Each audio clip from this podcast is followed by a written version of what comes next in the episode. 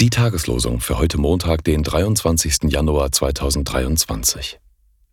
Lass mich nicht zu Schande werden, denn ich traue auf dich. Psalm 25, Vers 20. Als nun ein Platzregen fiel und die Wasser kamen und die Winde wehten und stießen an das Haus, fiel es doch nicht ein, denn es war auf Fels gegründet. Matthäus 7, Vers 25. Die Losungen werden herausgegeben von der Evangelischen Brüderunität Brüdergemeine.